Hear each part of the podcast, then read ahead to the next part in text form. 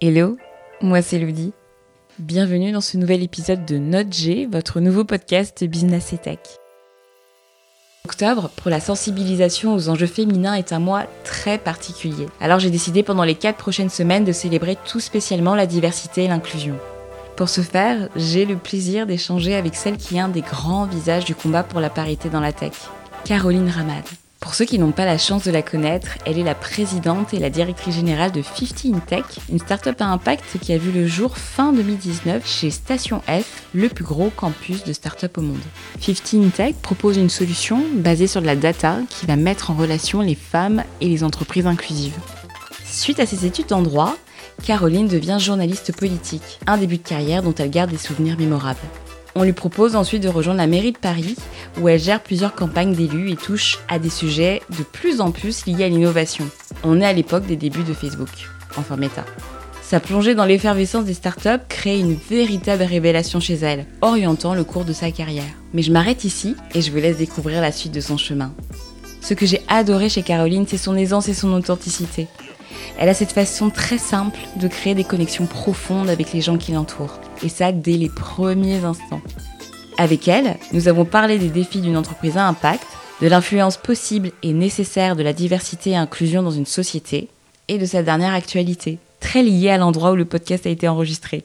Allez, place à ce nouvel épisode. Bonne écoute.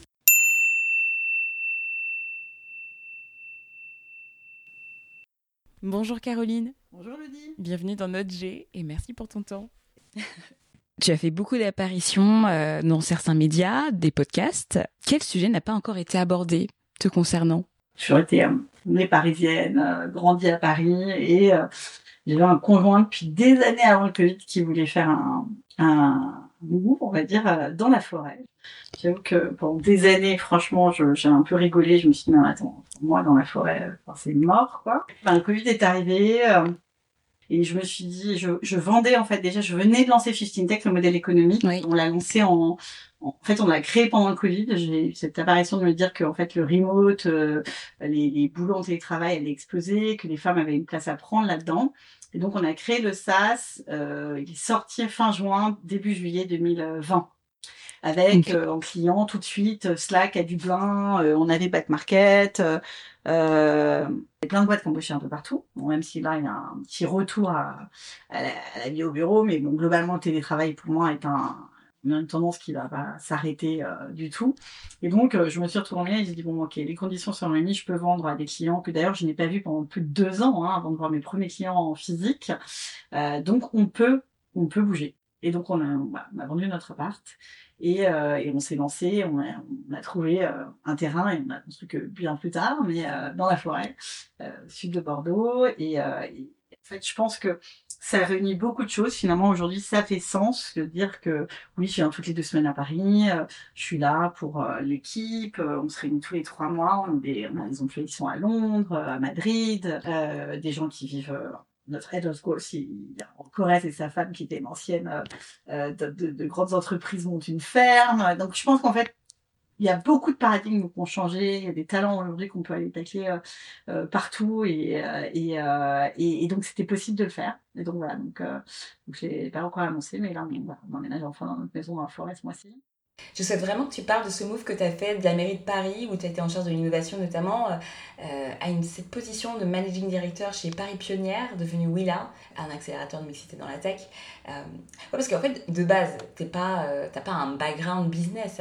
Bah alors du coup euh, justement j'avais euh, toute la naissance de ces incubateurs euh, à l'époque euh, Paris Pionnière c'était le troisième in- incubateur qui avait été propulsé euh, par la ville de Paris donc il avait déjà euh, très- 14 ans d'existence avant que je les rejoigne donc c'était un des plus anciens donc euh, euh, mais euh, comme je baignais dans ce sujet tous les jours, les startups, le modèle économique des incubateurs, vous le connaissez pas mal parce qu'il y avait pas mal de fonds publics. Je voyais bien les challenges avec euh, alors, je vais parler là des dinosaures, mais Numa, euh, qui s'est transformé euh, dans société euh, privée après, l'arrivée de The Family, avec voilà des modèles ultra compliqués. Et finalement, bah, j'étais pas du tout, moi j'étais intrapreneur. Toujours, j'ai toujours été intrapreneur. Ça veut me donner un petit budget, que souvent, maintenant, on a des petits budgets. Il fallait que j'ai le maximum d'impact avec ces budgets. Donc déjà, j'avais appris à faire avec très peu. Donc, si vous voulez, le minimum viable product, je l'avais déjà intégré depuis toujours. Et je sais pas, je j'étais pas du tout en profil business, j'avais pas fait une business school, j'ai fait du droit, de la science politique. Donc ça a été un mon école de l'entrepreneuriat parce que j'ai dû euh, bah, apprendre à faire un business plan, voir combien me coûtait un lieu, comment est-ce qu'on rendait ça rentable. On est passé de, de deux employés à dix, donc il a fallu faire encore un petit scale au niveau euh, des finances. Je reprenais une association qui n'allait pas bien du tout, euh, les, les comptes étaient déficitaires, je le savais pas en la rejoignant, donc il a fallu que je sois très vite euh, innover à la fois euh, sur euh, sur comment dire le fond, c'est-à-dire les programmes, le modèle économique et du coup tout ça passait par la communication et donc ça c'était mon asset. Et donc finalement tout s'est emboîté de manière assez logique. En moins de six mois j'ai redressé la situation de l'incubateur. C'est un travail de malade mais de, aussi de côtoyer tous ces entrepreneurs euh, voilà, on a accompagné presque 500 à tous les stades, hein, euh, surtout de l'amorçage euh, par an. ben c'était absolument fascinant quoi et, donc voilà ce move a été fait de manière finalement assez assez naturelle comme si j'étais née pour avoir euh, des modèles économiques, je ne sais pas. Mais ouais, j'ai adoré. Euh, j'ai adoré euh, quasiment tout de suite et, je et je voyais pas l'un sans l'autre en fait. Je voyais pas la communication sans le fond du programme, le programme sans le modèle économique et en fait tout ça m'est apparu comme un, un, truc ultra logique et évidemment comme je ne savais pas faire, je me suis entourée tout de suite d'un CFO voilà part-time qui est d'ailleurs toujours mon CFO part-time pour 15 Tech et j'ai appris à faire. Voilà, j'ai appris à décomposer euh, euh, les lignes, euh, les marges, mm. comment et même sur une association en fait, il faut que le truc tienne. Hein, et les enjeux de trésorerie sont très difficiles. Donc, euh, euh, vous pouvez pas être profitable. Donc, euh, voilà, il faut des choses à l'équilibre tout le temps et quand même garder un peu de trésor, euh, se libérer des fonds publics qui devenaient de plus en plus faibles. Donc, donc des renaissances de modèles. Et donc, je sais pas, ça m'a absolument fascinée. Donc, je peux pas dire que c'était inné, mais quand j'étais petite, je voulais devenir businesswoman. Alors, peut-être que c'est ce côté-là qui qui renaît complètement quand j'ai pris cette opportunité. Et j'ai toujours été féministe. En plus on va dire, euh, un business for purpose, c'est exactement ce qu'il me fallait. Connecting.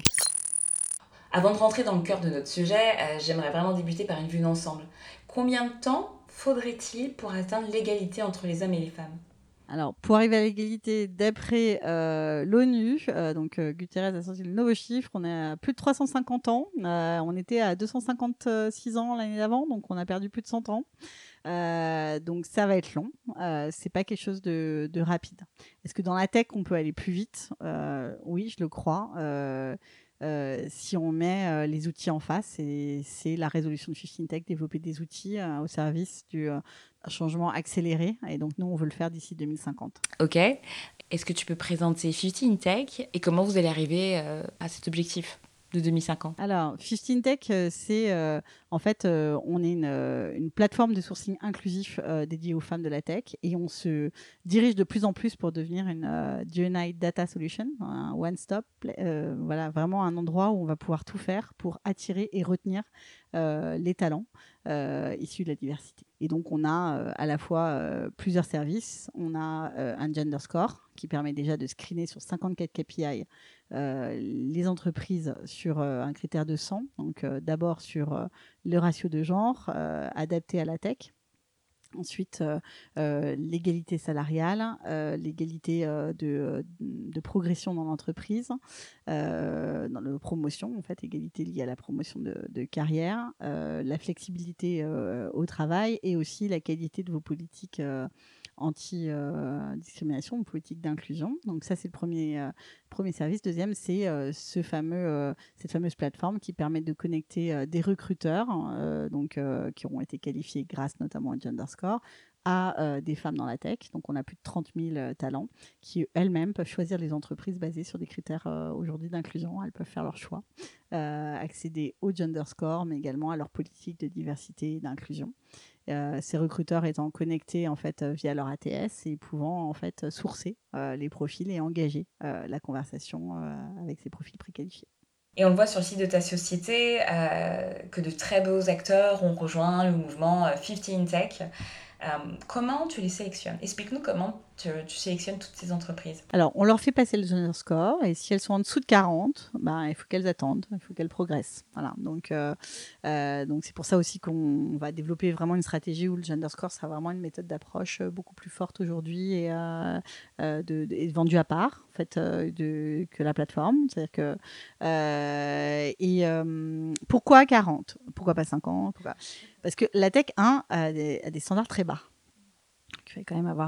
Et donc, ce qu'on veut récompenser, c'est quand même des boîtes qui sont déjà en mouvement et qui ont peut-être euh, un point de force, par exemple. Ils sont peut-être très bons en flexibilité, mais euh, moins bons en management et, du coup en égalité de salaire, puisqu'il euh, y a des plus d'écart, parce qu'il y a moins de managers, etc. etc. Et, nous, notre but, c'est de dire il n'y a pas que des champions. Déjà, il y a très peu de champions dans la tech. Hein, il faut quand même, vu la situation. donc, il faut pouvoir développer les outils euh, quel que soit le stade de, l'entreprise. Et après, je pense que dans notre vie, on n'a pas tous euh, les mêmes critères au même moment. Donc ça, c'est le point de vue des femmes. Euh, il y a des femmes qui veulent absolument pas être la seule femme ingénieure dans la, salle. Donc là, on est en train de développer de nouveaux filtres vous verrez toutes celles qui ont plus de X% de femmes ingénieures et vous verrez que celle-là. Voilà. Et si vous voulez pas, il y en a qu'on vend. Péton, vous avez une équipe de 5 et vous avez une équipe équilibrée dans la data et dans le produit, vous pouvez avoir 0% de femmes ingénieures c'est possible. Euh, Puisqu'il n'y a que 14% de femmes software, ça arrive. Euh, c'est pas forcément des boîtes pas inclusives. on avait un client hyper bon, managérial à 50%, etc. Le seul endroit où il n'arrivait pas à avoir des femmes ingénieures, parce que les critères étaient, étaient euh, plus de 3-4 ans d'expérience, etc. Et en fait, on se rendait compte que c'est juste ce critère-là qui en fait leur bloquait toute la possibilité, parce qu'il n'avait pas en data, il n'avait pas en produit, il n'avait pas en manager. Euh, et ça revenait après un peu en fonction C-level où ils en avaient un peu moins. Donc voilà. Donc ce que je veux dire, c'est que c'est euh, pareil, c'est pas blanc ou noir. C'est euh, la question, c'est il y a souvent une zone grise et donc il faut arriver à voir les points de force tout ça s'adapte en fonction. Si, si vous êtes une jeune sur le marché, que en fait votre truc c'est vraiment vous avez une passion à côté et c'est important d'avoir un, équilibre, bon bah vous devez prendre ce critère-là. Euh, mais peut-être que euh, euh, bah, cette entreprise-là, ce sera peut-être pas la même, la, meilleure positionnée sur les points de vue des salaires. Peut-être qu'elle n'a pas encore mis en place la transparence des salaires complète. Elle ne va pas être parfaite. En revanche, ce qui est important, c'est qu'elle en ait conscience cette boîte et qu'elle puisse, elle puisse travailler, qu'elle sache quelle est la meilleure pratique, après la mettre en place ou pas, etc., etc., etc., etc. Donc voilà pourquoi 40 euh, et pas forcément 50. Euh, on voulait récompenser la mise en mouvement parce qu'on prend beaucoup plus complexe que simplement la question du salaire. Attirer ou retenir les femmes en tech, par où commencer? Bah, Moi, je dirais euh, déjà savoir où on en est, donc il faut déjà compter. Donc c'est pour ça, voilà, Gender Score, ça fait un premier état, des lieux de où est-ce qu'on en est en fait. Et, une fois qu'on a ça, bah, on va pas tout adresser. On va mettre des plans en place et on va essayer de mettre en place des mesures pour voir ce qui marche et ce qui marche pas. Et, se dire que c'est fait pas en une journée. Voilà. Une fois qu'on a à peu près les standards de quelque chose qui tient la route et qui fait pas fuir les femmes, Là, vous pouvez commencer à, attirer. Et donc là, c'est important de mettre en avant vos atouts. Mais en transparence, dire que si vous n'êtes pas encore complètement sur ce sujet-là, ben vous allez travailler dessus, etc., etc. Valoriser les femmes qui ont rejoint l'entreprise, donner envie, les faire parler, euh, euh, mettre en avant euh, et pratiquer l'authenticité. Donc, je pense que ce que les femmes aujourd'hui valorisent énormément, c'est pour ça qu'elles aiment ça sur, euh, sur notre plateforme, le fait de pouvoir accéder euh, à une politique euh, de congé maternité. C'est vrai que si vous fouillez, vous n'avez même pas ça sur Glassdoor aujourd'hui. Vous n'avez pas ces politiques ou c'est pas les trucs les plus commentés. Ou...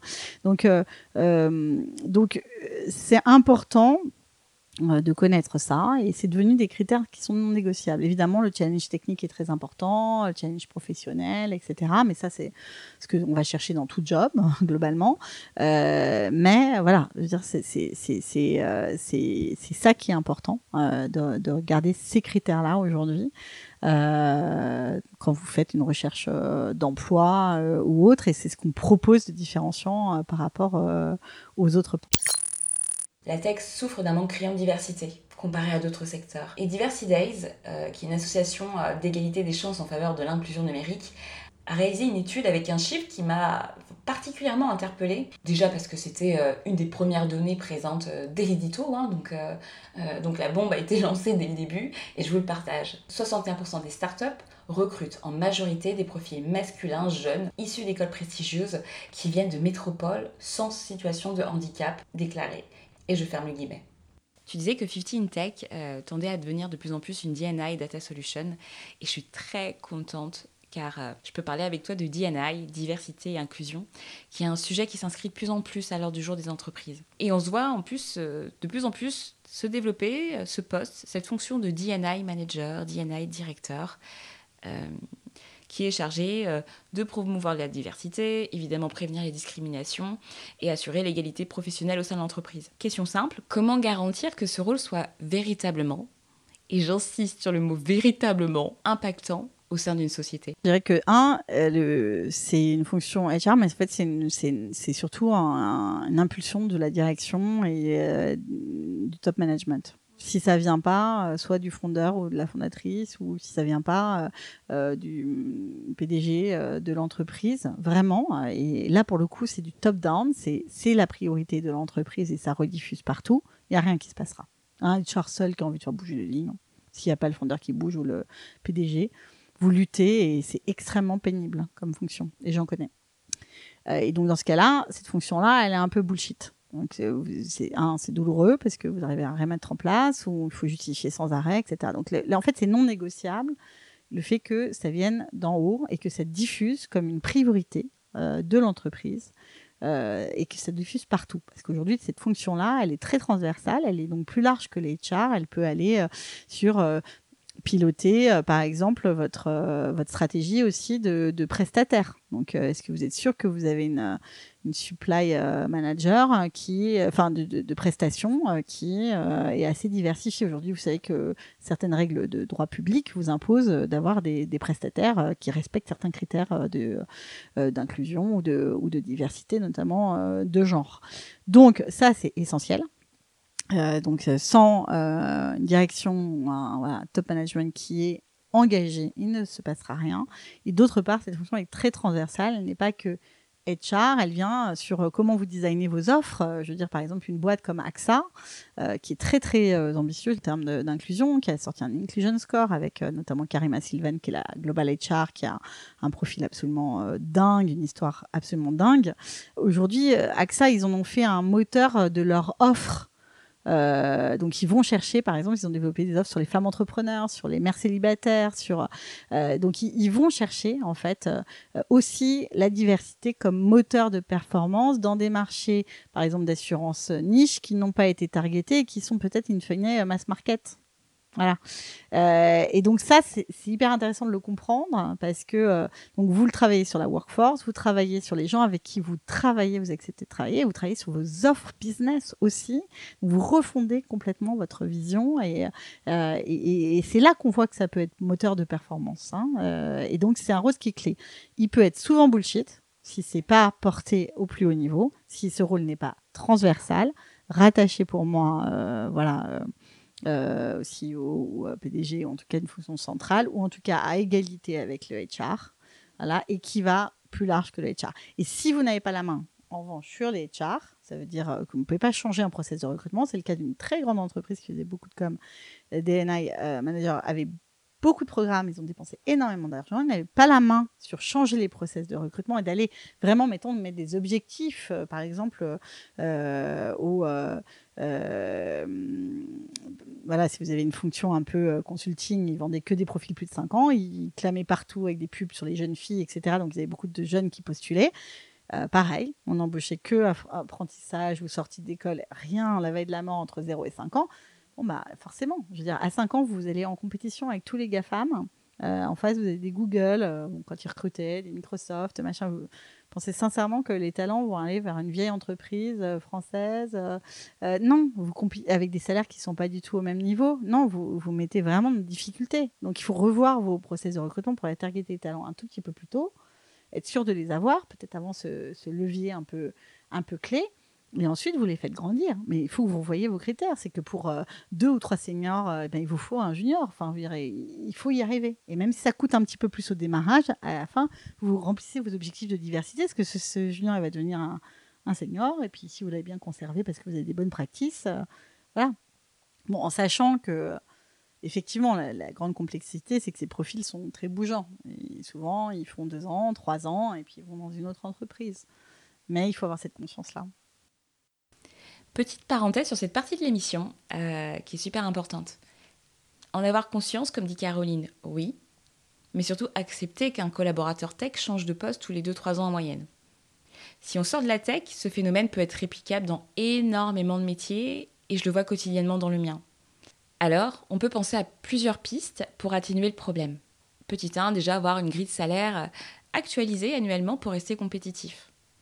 2. Pour ce faire, se tenir au courant des tendances du marché et toujours avoir un œil sur les entreprises similaires, voir ce qui se passe. Si le point 1 et le point 2 ne sont pas maîtrisés, ben clairement se faire conseiller par des professionnels pour pouvoir anticiper tous les mouvements inhérents à votre métier ou à votre secteur. Et je ferme la parenthèse. Quelle entreprise t'a le plus bluffé en termes de diversité et d'inclusion et pourquoi? Alors, euh, il y en a plusieurs. Euh, il y a plusieurs entreprises. Après, on les a en client, on les a plus euh, parce que ils ont changé. Il y en a qui recrutaient plus cette année. Ça a été la crise, etc. donc, j'aime moi ce qui m'a, en tout cas, en politique que j'ai adoré, j'adore Open Classroom parce que un, ils ont été très audacieux sur les sur la manière de, de qualifier la question de la diversité et de l'inclusion en faisant même des questionnaires anonymisés sur la question ethnique ou euh, de, l'orientation sexuelle pour adapter, y compris auprès de leurs profs, auprès de leurs étudiants et de leurs euh, employés. Une politique très très ambitieuse sur la parentalité, euh, notamment et d'encourager les temps off avec la famille, caregiver aussi, très très impressionnant. Ça voyait pas forcément tout dans les chiffres, hein, mais ils avaient quand même ce truc d'avoir une CPO qui lidait le CTO, qui lui-même était un profil issu de la reconversion professionnelle, etc., etc. Une CPO brésilienne, je me rappelle, de plus de 50 ans, etc., etc. Donc euh, oui, j'ai été assez bluffée par Open Classroom, j'avoue. Euh, et puis ils ont le pipeline de talent, c'est dans leur ADN hein, de de euh, faire ça. BNP qui a quasiment atteint 34% de femmes dans la tech, alors avec des c'est que bon voilà, nous ils sont venus vers nous, il fallait recruter que des plus de 5 ans d'expérience parce qu'en fait ils avaient une politique junior euh, dès l'école et ensuite il n'y avait plus personne, donc des personnes extérieures qui rentrent pas ou vers l'école ou l'alternative. Et moi ce que je leur disais c'est que voilà, il y a voilà, des profils Java, 3-4 euh, ans d'expérience, et il faut aussi pouvoir euh, leur trouver une place, mais, mais très très ambitieux euh, sur leur logique avec de la mobilité interne et des parcours de formation. donc voilà, et puis avec un soutien LGBT. Euh, voilà, de diversité globale assez fort. Donc, euh, donc ils, sont, euh, ils ont beaucoup, beaucoup travaillé sur ces, sur, sur ces questions-là. Qu'est-ce que tu peux citer d'autres bah, Malte sur la question des managers, franchement, qui était une boîte de la tech qui a vraiment beaucoup travaillé sur la question managériale avec des bons taux de, de, succès, même si à l'époque c'était eux qui avaient les fameux pas de femmes en engineering, ce qui a dû évoluer depuis. donc voilà, donc en fait, ouais, ouais, il y a eu pas mal de boîtes qui très petit même. Euh, euh, des, il y a une boîte de, 35 personnes qui, qui atteint des, un score euh, de malade. et donc, donc voilà, ça ne veut pas dire que si vous êtes petit, vous pouvez rien faire. C'est ça aussi qui est le message. Wiser. incroyable, évidemment, parce que Sébastien est un grand féministe et en plus qui a monté une, une, newsletter qui s'appelle Héraclès sur aider les hommes à devenir alliés, euh, avec un propos, c'est 50-50. Strapi aussi qui a beaucoup agi, euh, c'était que des hommes blancs. Euh, ils sont arrivés, Pierre et Aurélien, ils ont dit bon, on a levé 10 millions, qu'est-ce qu'on fait pour être divers Donc ils ont travaillé sur cette question-là de la diversité from scratch, en se disant bah ouais, on va faire un peu de positive discrimination, on va pas regarder tous les profils masculins en face, on va parce que sinon on n'y arrivera pas. Euh, et donc euh, ils ont euh, travaillé là-dessus, etc. Ils le disent de manière ouverte. après, ils ont quand même énormément d'hommes dans leur entreprise, donc il n'y a pas de dans le sens où les hommes ne peuvent pas rentrer, mais ils décident certaines positions. C'est-à-dire que quand il y en a trop, bon bah il faut pouvoir diversifier, au moins avoir au moins des candidates en face pour pour faire un choix qui soit le plus éclairé. possible. Donc aussi Wiser et Strapi euh, des, des, politiques euh, très ambitieuses sur ce sujet-là. De ton point de vue, comment inciter les jeunes filles, les jeunes femmes à s'intéresser à la tech? Donc déjà, il y a un grand programme gouvernemental qui a été lancé auquel on va participer qui s'appelle Tech pour toutes. donc je pense qu'il leur faut des, des, des, des, mentors inspirants. Il faut que les femmes leur parlent en direct. Et, la bonne nouvelle, c'est qu'il y a plein d'actions à tous les endroits. Et c'est ça que je trouve bien dans l'action de Tech pour toutes, c'est que ça va adresser un problème systémique et ça va remettre la chaîne avec tous les acteurs à tous les endroits, euh, de bien expliquer et de, mesurer les impacts à chaque endroit. Donc, 10 000 jeunes filles mentorées, etc. Et puis demain, parcours d'insertion. et puis peut-être que de la business school, on ira amener des jeunes filles vers la data. si elles ont fait de la finance, elles pourraient très bien devenir data scientist, pourquoi pas. Ou développer des modèles algorithmiques sur la finance, ou j'en sais rien, ou sur des modèles de données sur le climat, j'en sais rien. Donc voilà, donc ça, c'est hyper intéressant. C'est assez stimulant et je pense que c'est le challenge et l'enjeu qu'on a, se retroucher les manches, c'est bosser à chaque endroit euh, où le, le, bas blesse et regarder que ben, en Thaïlande, ils ont 41% de femmes euh, en activité. Euh, au Maroc, 50%, plus 50%. voilà. Et donc, ça a bien été des modèles incitatifs pour les jeunes filles. Donc, il y avait sûrement moins de biais. et on les a sûrement plus incitées et plus de filières et plus de parcours qui ont été créés pour elles. Et il faut des super programmes. Donc, par exemple, euh, alors, ma fille qui va absolument pas coder, qui dit Oh maman, arrête de m'embêter avec tes trucs euh, numériques, digital. J'ai une deuxième qui adore les maths, mais pareil, elle a pas du tout envie de se, projeter là-dedans, je sais pas pourquoi. Mais du coup, ma manière, c'est qu'elle a voulu faire un peu comme maman, je pense, mais elle veut créer sa start-up, donc elle a 13 ans. Et donc, je l'ai mis dans un programme euh, qui a été créé par Startup for Kids de Sharon Sofer. Et donc, elle rentre là en octobre, elle fait Changemaker avec une copine qu'elle a pris en associé. Elle monte leur petite start-up. Voilà, ça va être une startup euh, dog friendly. Euh, et, euh, et, donc elles vont avoir euh, d'éducation euh, au code, à l'innovation technologique. Elles vont avoir des développeuses et des développeurs qui vont bosser avec eux. Elle, je l'ai fait mentorer par une investisseur femme d'un fonds pour jeunes. Euh, donc elle a un meeting toutes les deux semaines avec Julie de J Venture qui a accepté de, la, de, de les mentorer avec sa copine. Voilà, ça passe par là. Après, ma fille, elle aurait pas eu cette éducation si j'avais pas monté ma boîte, si elle m'avait pas vu dans l'innovation, si elle avait pas été chez Willa par les pionnières euh, au berceau et, et qui n'avait pas vu tous ces entrepreneurs autour de moi, euh, toutes mes histoires. Euh. donc c'est là où l'inspiration elle est importante. Après, moi, dès que je vois une copine de mes filles, je leur en parle. voilà, je j'essaie de diffuser cette vision. Je me dis bah, que Salomé, qui va peut-être monter sa petite start-up avec sa copine Lina, bah, peut-être que dans sa classe, ça va donner envie à d'autres petites filles ou même petits garçons hein, de, de, de, monter aussi très tôt. là, j'ai une copine qui l'a méga motivée parce que euh, copine entrepreneur, euh, elle, elle, lui a dit ah bah vas-y je vais te traîner dans trois ans tu fais Shark Tank euh, aux US alors ça y est ça y est faut que je parle anglais. Donc elle comprend l'utilité de parler anglais parce que début ça alors à part pour chanter les chansons parce qu'elle adore chanter les chansons c'était un peu boring. Alors là maintenant elle met ça y est, elle met enfin les trucs en VO. J'ai mis euh, trop de temps la... Elle me dit, maman, je regarde tout en VO, machin, etc. Je dis, bah maintenant, tu traduis les titres de tes chansons les chansons que tu chantes toute la journée là sur Spotify, t'as la playlist, tu traduis les paroles. Et en fait, elle a juste besoin en fait de trouver un goal, quoi, enfin un objectif, quoi, de comprendre à quoi ça sert. Et en fait, si tu fais comprendre à quoi ça sert, euh, bah en fait, elle se rend compte, ça se trouve, elle va se rendre compte que oui, ben, au moins en no-code, elle va devoir apprendre un peu à gérer le no-code. Euh, puis peut-être qu'elle aura peut-être besoin un petit peu de coder, et puis peut-être qu'elle aura en tout cas maîtrisé la donnée, ou euh, elle veut faire une école de commerce. Bon, je lui dis ok, mais après tu auras peut-être des passerelles aussi pour apprendre un peu plus euh, sur, le, côté tech. Euh. et voilà. Et en fait, c'est comme ça en fait. Et je donne mon exemple parce que je pense que c'est le meilleur exemple. C'est, les serines depuis, elles ont peu, normalement on n'ira pas vers la tech. Hein, et résultat, elles vont monter sa start-up et, et voilà. Et ça se trouve elle le fera pas, et ça se trouve elle, elle abandonnera au milieu d'année parce que ça sera trop dur avec les études, mais c'est pas grave. Ça aura donné une première impulsion le but, c'est qu'elle pitch à Vivatech euh, en juin prochain. Euh, euh, voilà, et, ça la motive, quoi ça la, motive. Et elle voit bien tout ce qu'on peut faire euh, grâce à la tech parce que euh, voilà elle voulait voir un psy ou je sais pas quoi. Finalement je vais trouver une coach. C'est un super programme qui s'appelle I Am Strong de, femmes que je mentor euh, euh, qui sont super hein, qui qui se font ce programme de coaching pour les 12-25 ans.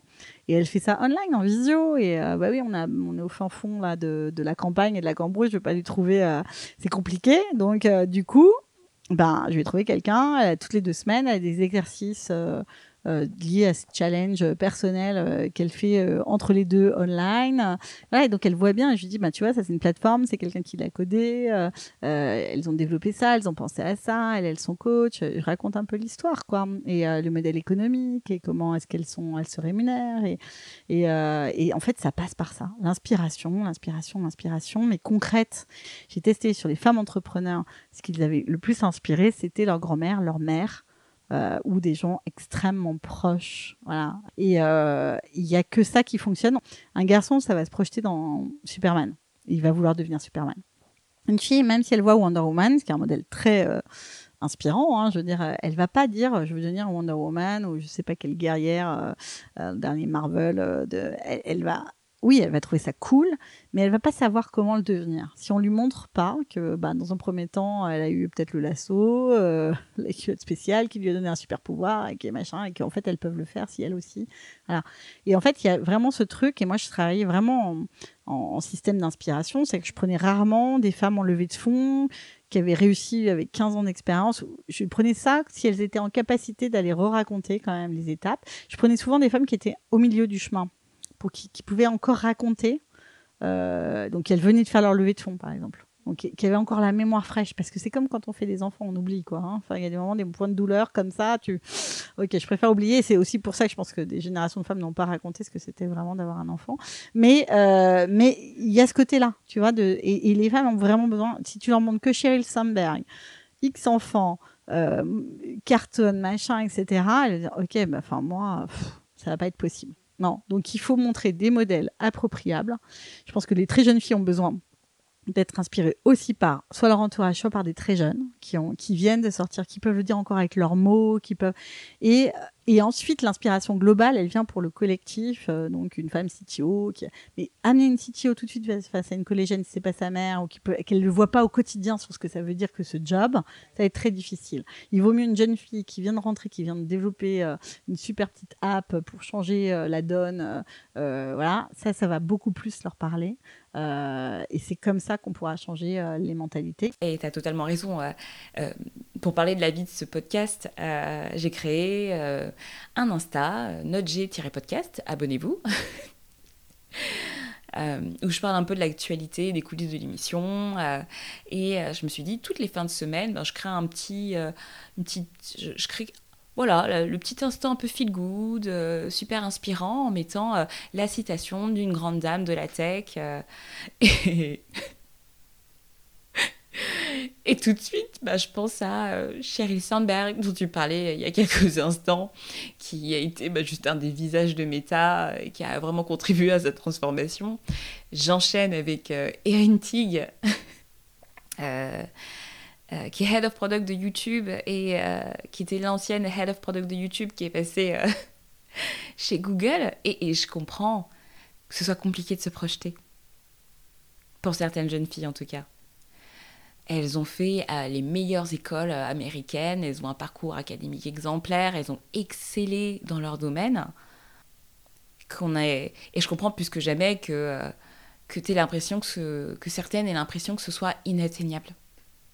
Lorsque j'ai pensé, lorsque j'ai commencé à préparer ce podcast, je me suis dit, ok, il me faut ce modèle de femme. Mais il faut aussi parler à la nouvelle génération possiblement ma génération. Moi, moi j'ai 32 ans. oui, j'ai 32 ans.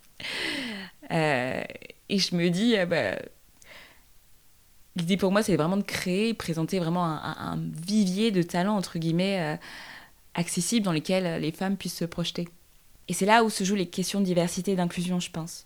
lorsque je présente des modèles accessibles qui viennent de divers milieux sociaux, culturels, ethniques, ben, l'idée c'est pour moi de donner des perspectives, de donner de l'espoir euh, en montrant que le succès n'est pas réservé à une certaine catégorie de personnes. Mais euh, bah, toutes celles qui sortent du lot parce qu'elles ont bossé comme jamais, parce qu'elles sont passionnées et, et, parce qu'à un moment clé de leur vie, elles ont tout simplement euh, cru en elles. Call ended. Qu'est-ce qu'on peut souhaiter pour le futur de 15 Tech?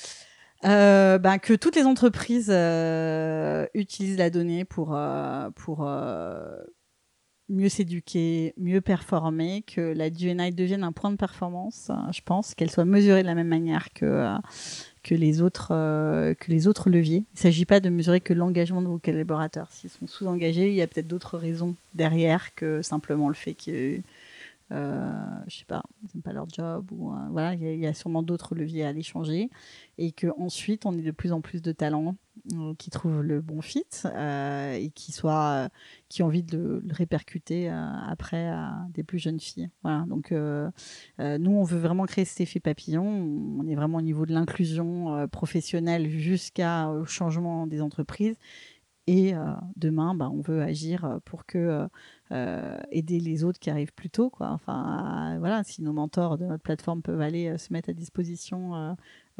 d'associations, de, d'acteurs qui œuvrent plus tôt, plus jeunes, c'est ça qui c'est faire lien.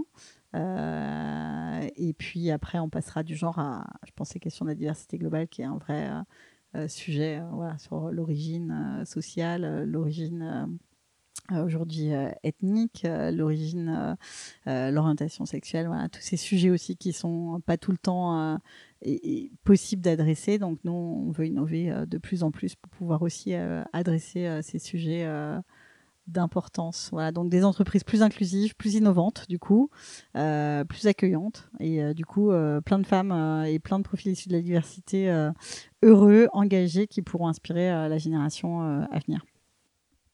Merci beaucoup Caroline. Merci beaucoup Lydie pour cette invitation. Ainsi s'achève cet épisode de Note G. Je souhaite remercier mon invité et surtout un grand merci à vous pour votre écoute. Évidemment, si vous avez aimé l'épisode, n'hésitez surtout pas à le partager sur vos réseaux et surtout à me laisser de gentils commentaires et les 5 magnifiques étoiles que vous connaissez. Vous pouvez également me laisser vos avis et surtout me partager vos idées d'invités. J'en ai besoin. Sur l'Instagram de l'émission, c'est notg-podcast. On se retrouve très vite pour un nouvel épisode. Ciao